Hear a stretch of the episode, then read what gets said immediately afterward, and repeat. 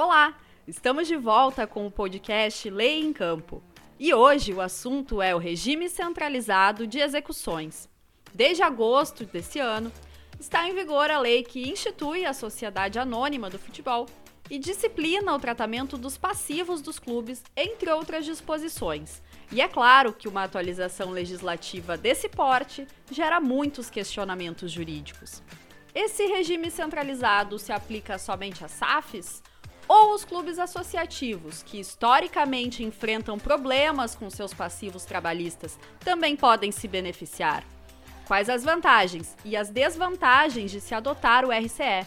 E qual tem sido o entendimento da justiça? Vamos atrás das respostas, perguntando para as pessoas certas, os especialistas. O podcast Lei em Campo está no ar.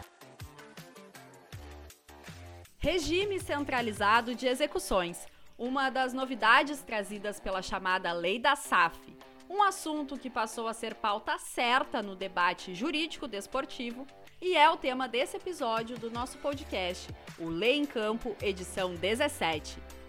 Eu sou Luísa Soares e participam comigo dessa jornada científico-desportiva a advogada Heloísa Schmidt, pós-graduanda em Direito Desportivo pela Universidade Positivo e pesquisadora do Grupo de Estudos de Direito Desportivo do IBMEC. Obrigada, Luísa. É um prazer estar aqui com vocês e debater esse assunto que está gerando bastante polêmica no mundo esportivo. A gente está vendo muitos clubes aproveitando esse momento para colocar em pauta suas dívidas, mas eu vou deixar para quem realmente é especialista falar do assunto e o Maurício Correia da Veiga, mestre em Ciências Jurídicas pela Universidade Autônoma de Lisboa, advogado, presidente da Comissão de Direito Desportivo do IAB, professor do Master de Direito e Esporte da Università La Sapienza de Roma, vice-presidente da Academia Nacional de Direito Desportivo e professor da pós-graduação em Direito Desportivo CERS Lei em Campo. Oi, Luísa, muito obrigado. É um prazer poder falar com você e com a Heloísa sobre esse tema tão polêmico, tão atual, que está há tão pouco tempo no nosso ordenamento jurídico nacional. A Lei 14.193 de 2021 ficou muito marcada como a lei do clube empresa. Mas o próprio texto legal fala em se considerar como clube toda a associação civil dedicada ao fomento e à prática do futebol. Maurício, a primeira dúvida que surge quando nós passamos a analisar o que a lei nos diz sobre o regime centralizado de execuções é se esse dispositivo pode ser adotado somente por aqueles clubes que se organizarem como sociedade anônimas do futebol ou se essa poderá ser também uma alternativa viável para os clubes associativos que enfrentam dificuldades no adimplemento dos seus passivos trabalhistas. Luísa, essa é, a, é, o pontapé inicial, não é mesmo? É a questão principal para começar a descortinar quais são as novidades introduzidas pela Lei 14.193. E a lei, Luísa, ela tem que ser analisada de forma sistêmica. E além de todo o conteúdo, toda a intenção do legislador com esse novel diploma jurídico, é importante né, analisarmos, inclusive, o que diz a lei lá no seu início, qual é o objetivo da lei. E o, o legislador, se entrar no site do planalto.gov, br está muito claro que ele institui essa lei, institui a Sociedade Anônima do Futebol e traz normas de governança, de compliance e dispõe também sobre tratamento de passivos dos clubes. Portanto, não é uma lei unicamente dirigida para a Sociedade Anônima do Futebol. Do contrário, não teria o E, que é uma conjunção aditiva Portanto, se a conjunção aditiva e começa tratando da sociedade anônima do futebol, claro, você tem que analisar como uma adição de outros elementos o que a lei trata. E ela é dividida em capítulos. Portanto, respondendo aqui objetivamente a sua pergunta, sim, essa lei, essa parte no tocante ao regime centralizado das execuções e tudo que dele decorre, se aplica também aos clubes associativos e não somente à sociedade anônima do futebol, porque foi essa a intenção do legislador. Inclusive, o próprio artigo 14, quando faz a remissão né, ao artigo 13, no tocante ali ao clube ou a pessoa jurídica pode efetuar o pagamento diretamente aos credores, seja através de um concurso de credores ou através de uma recuperação judicial, se entende por clube né, ou, ou pessoa é, ju, ju, jurídica, aquele que for constituído de qualquer forma. Portanto, não é apenas a sociedade anônima. Tanto o clube quanto pessoa jurídica original vai poder é, se valer, não é mesmo, do, dessa, do regime centralizado das execuções. Portanto, isso é algo que no início começou com uma certa polêmica, né, no sentido de que não, essa é uma lei que trata de sociedade anônima. Portanto, o requisito é que haja a transformação. Mas não, análise detalhada e cautelosa da lei demonstra que, no tocante ao regime centralizado das execuções, esse daí serve para todos os clubes, independentemente da sua forma de constituição. Mas ainda nessa linha, o que eu queria levantar aqui para o debate seria uma evento, um eventual benefício que os clubes em de associações poderiam ter, tendo em vista que essa nova legislação traz também algum, algumas obrigações pra, para as sociedades anônimas de futebol, como os conselhos de administração, os conselhos fiscais como obrigatórios e também o programa de desenvolvimento educacional e social. Eu queria poder entender como que a doutrina, o próprio legislador, ele prevê essa divisão que você acabou de apresentar sobre tanto debate em cima da, das dívidas dos clubes, quanto a divisão para ter ou não ser essa SAF. É, em relação a essas obrigações, essas estão bem claras ali e dentro da capitulação que o legislador procurou fazer dentro da Lei 14.193 são exclusivas dos clubes que se transformarem em sociedade anônima do futebol. E sua pergunta é muito boa, Heloísa, porque pretende ali esclarecer. Então, quer dizer que os clubes, né, é, que são associações civis sem fins lucrativos, que se valerem do regime centralizado das execuções, eles vão ter vantagem, porque a SAF vai ter todo esse ônus. Na verdade, eles não vão ter vantagem, porque a SAF que o, né, o, o clube que se transformar em sociedade anônima, ele é, gozará, é, é, ele terá essas obrigações, mas ele gozará de benefícios também, e benefícios fiscais. É bem verdade que até o momento, tudo que diz respeito ali a benefício fiscal foi, foi objeto de veto pela presidência da República. Mas a notícia que tem circulado é que esses vetos vão cair. Então você vai ter ali uma alíquota diferenciada, uma alíquota única para pagamento de impostos, você vai poder fazer oferta pública de ações, lançar títulos de créditos no mercado, né? E isso o clube que é associação civil não vai poder fazer. Portanto, você tem ali direitos e deveres da sociedade anônima do futebol que for é, é, né, que onde houver essa transformação que optar por essa transformação. Portanto, essa parte do regime centralizado, ela ficar é, como uma possibilidade para todos os clubes, eu não vejo como é, uma, uma, uma distorção ou um privilégio para os clubes que são associações. Até porque eles não gozarão dos benefícios que são devidos unicamente para a SAF. E esse método, Heloísa, essa forma que o legislador colocou para que os clubes associativos também possam se valer do regime centralizado das execuções, você provoca até um próprio equilíbrio na competição. Porque imagina, um clube que é a sociedade anônima, que tem dívidas, por acaso, podendo se valer é, de, um, né, de, um, de um regime centralizado, onde você ap apresenta um plano para pagamento de, de credores, enquanto isso, um clube associativo tendo que sofrer ali penhoras sucessivas e não podendo honrar com sua folha de pagamento. Então, isso provoca, inclusive, um desequilíbrio das competições, porque você vai poder ter, no meio de um campeonato ali, uma série de rescisões indiretas por conta dessas penhoras sucessivas.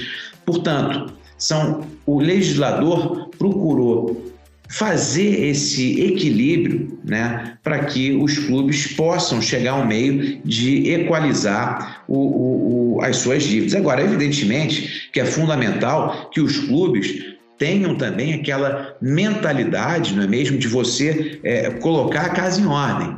Não adianta você pensar com, com mentalidades antigas, você precisa ter programas ali de austeridade fiscal, de compliance, de transparência. Isso é fundamental, porque se não houver essa mudança de mentalidade, nem a SAF né, vai, vai ser a solução, a transformação em SAF, como também o próprio regime de centralização de execuções também não vai ser ali o método eficiente. A lei que disciplina o RCE entrou em vigor há pouco mais de um mês, mas a dificuldade de muitos clubes no adimplemento de passivos trabalhistas é uma questão de longa data na justiça brasileira. Como a aplicação desse regime vem sendo entendida pelos tribunais competentes nesse momento, Maurício? Luísa, tá, é tudo muito novo ainda. Então, nós temos um primeiro caso, que foi o da Portuguesa em São Paulo, que o desembargador corregedor entendeu a aplicação da lei, da lei 14.193, para clube associativo e conferiu à portuguesa um parcelamento maior ali, né, um prazo maior para aquele parcelamento dos débitos que a portuguesa já tinha dentro de um plano é, de pagamento é, escalonado dentro do TRT da segunda região. Mas o entendimento do desembargador corregedor no TRT2 é justamente no sentido de que a lei se aplica também a clubes associativos. E o segundo tribunal a se manifestar nesse sentido foi o TRT da primeira região, em que a presidente é, do TRT, no caso, entendeu que a Lei 14.193 se aplica também aos clubes associativos e a justificativa é exatamente na análise interpretativa, interpretação literal da própria lei. E, inclusive, a lei diz que é competência dos presidentes dos TRTs instaurarem os regimes centralizados de execução. Né? O, o, e aí já há clubes que é, conseguiram a implementação do regime centralizado das execuções, clubes associativos, não é mesmo? E que não são sociedades anônimas do futebol e que conseguiram, graças a essa interpretação. Portanto, já é uma jurisprudência que vai se formando, ainda mais se tivermos aqui, se tirarmos o, o exemplo de, dos dois dos maiores tribunais regionais do trabalho do Brasil, que é o TRT do Rio de Janeiro e o TRT de São Paulo. E para a gente começar a encaminhar já para o final, eu vou continuar aqui nesse assunto sobre o regime centralizado de execuções, mas eu vou te perguntar, é, assim, no que tange aos procedimentos de unificação de execuções e administração de passivos trabalhistas, quais seriam as diferenças práticas entre o plano especial de pagamento trabalhista e o regime centralizado de execuções? E qual desses dois modelos ofereceria maior vantagens aos clubes endividados e qual forneceria maior garantia ao credor? Olha, essa é uma questão até de, de, uma resposta difícil, porque o PEPT, né, ele está ali direcionado exatamente às corregedorias dos tribunais e tem um prazo ali muito menor, porque ele diz respeito a, a uma norma, que é uma norma administrativa, que está sendo seguida pelos tribunais. Evidentemente que o regime centralizado das execuções ele traz prazos ali maiores, o prazo de seis anos, podendo ser renovado desde que cumpridos determinados requisitos legais, como pagamento né, de certo de determinado percentual da dívida. Então ele pode chegar até a 12 anos. E nesse caso, não se trata nem de qual o maior benefício para o clube, porque, tendo em vista que estamos diante de quitação de débitos trabalhistas, o mais importante para o credor, né, ou seja, para o atleta, para os ex-empregados do clube, o mais importante é que haja a garantia, a efetividade de que o seu crédito será pago porque não é justo que um determinado atleta, por exemplo, receba 100% do seu crédito e centenas de outros empregados não consigam é, ver satisfeitas, né, satisfeitos os seus créditos. Portanto, se você tem ali é, um regime que prevê um prazo maior, com regras mais nítidas, mais claras, no final das contas, todos saem ganhando. Seja o devedor, que vai poder continuar é, cumprindo o seu papel principal e honrando com a sua folha de pagamento, seja o credor, que vai ter ali a segurança de que o seu crédito será adimplido, mesmo que isso tenha um tempo maior. Excelente! Nós dissecamos o regime centralizado de execuções, a sua aplicação, seus benefícios e o entendimento da justiça sobre esse instituto. Vamos agora para o momento resumo do podcast, com as considerações finais dos nossos especialistas. Heloísa, foi muito bom conhecer mais a fundo o regime centralizado de execuções, não foi? Com certeza, Luísa. Ainda mais nesse momento que as notícias estão todas girando em torno desse regime centralizado de execuções e se cabe ou não cabe às associações, sobre o que a lei da, da SAF indica. Esse papo com o Maurício, infelizmente foi rápido, poderíamos ficar muito mais falando, mas creio que já deu pra, para todos nós entendermos um pouco mais do que está acontecendo no meio jurídico. Maurício, o que nós podemos projetar para o RCE nesse momento em que ele ainda é novidade, mas já tem se mostrado tão importante e tão polêmico? Exatamente, um assunto muito polêmico e muito bom participar hoje desse bate-papo aqui com a Heloísa, que representa esse grupo de estudos tão emblemático que é o grupo de estudos de direito esportivo do IBMEC. Eu sou assim, é um fã e um entusiasta de todos esses grupos que fomentam ali o estudo do direito desportivo. E muito bom falarmos já sobre um tema tão polêmico, tão candente, tão atual, não é mesmo? E então, Luísa, nesse primeiro momento, o mais importante é que a jurisprudência se consolide no sentido de que o regime centralizado das execuções é pode ser aplicado ali para todos os clubes, independentemente da forma como ele é constituído, independentemente de sua natureza jurídica, porque essa foi a intenção do legislador. E a partir do momento que você tem uma jurisprudência consolidada, inclusive com definição de competências, será o presidente de cada um dos 24 tribunais regionais do trabalho do Brasil que deverá é, é, manifestar, determinar então o regime centralizado das execuções, proporcionando então que os clubes tenham meios efetivos para poder cumprir com as suas obrigações, né, obrigações antigas, pagamento dos credores e também, principalmente, a sobrevivência e a manutenção desses clubes para que eles possam honrar a folha de pagamento é, atual e evitando assim uma série de desempregos. Obrigada, Heloísa. Obrigada, Maurício. Como diz o nosso amigo Andrei Kampf, foi legal demais. Mas antes de nos despedirmos, o Lei em Campo recomenda a leitura da coluna Sem Olé na Lei, do último dia 1 de setembro, em que o nosso convidado Maurício Correia da Veiga faz uma análise do regime centralizado de execuções. Acesse leemcampo.com.br para conferir. Eu me despeço da Heloísa, mas nós nos encontramos no próximo episódio do podcast Lei em Campo. Obrigada, Luísa. Obrigada, Maurício. Foi um prazer estar com vocês aqui. Espero todos no próximo episódio do podcast. Maurício, muito obrigada por estar conosco desvendando esse tema que com certeza seguirá sendo muito discutido. É verdade, Luísa. Foi um prazer estar com vocês, estar com você, Luísa, também. Uma alegria muito grande poder falar sobre esse tema, que certamente haverá ainda muitos desdobramentos, e eu espero que no final seja tudo em prol ali do desenvolvimento do futebol brasileiro e também do próprio direito desportivo, né, que tem ali a sua missão também como intérprete dessas novas legislações que estão sempre é, é, aparecendo no nosso ordenamento jurídico. Muito obrigado, agradeço também a todos os ouvintes que nos seguiram. Muito obrigado. Esse foi o podcast Lei em Campo, sempre trazendo os temas mais relevantes do direito desportivo com a opinião de quem entende do assunto, nossos especialistas. E além de estarem sempre atentos a tudo o que acontece no mundo do direito e do esporte, os nossos especialistas preparam você para o mercado de trabalho. Conheça a pós-graduação CERS Lei em Campo de Direito Desportivo. Siga o Lei em Campo nas redes sociais, arroba Lei em Campo. E até a próxima!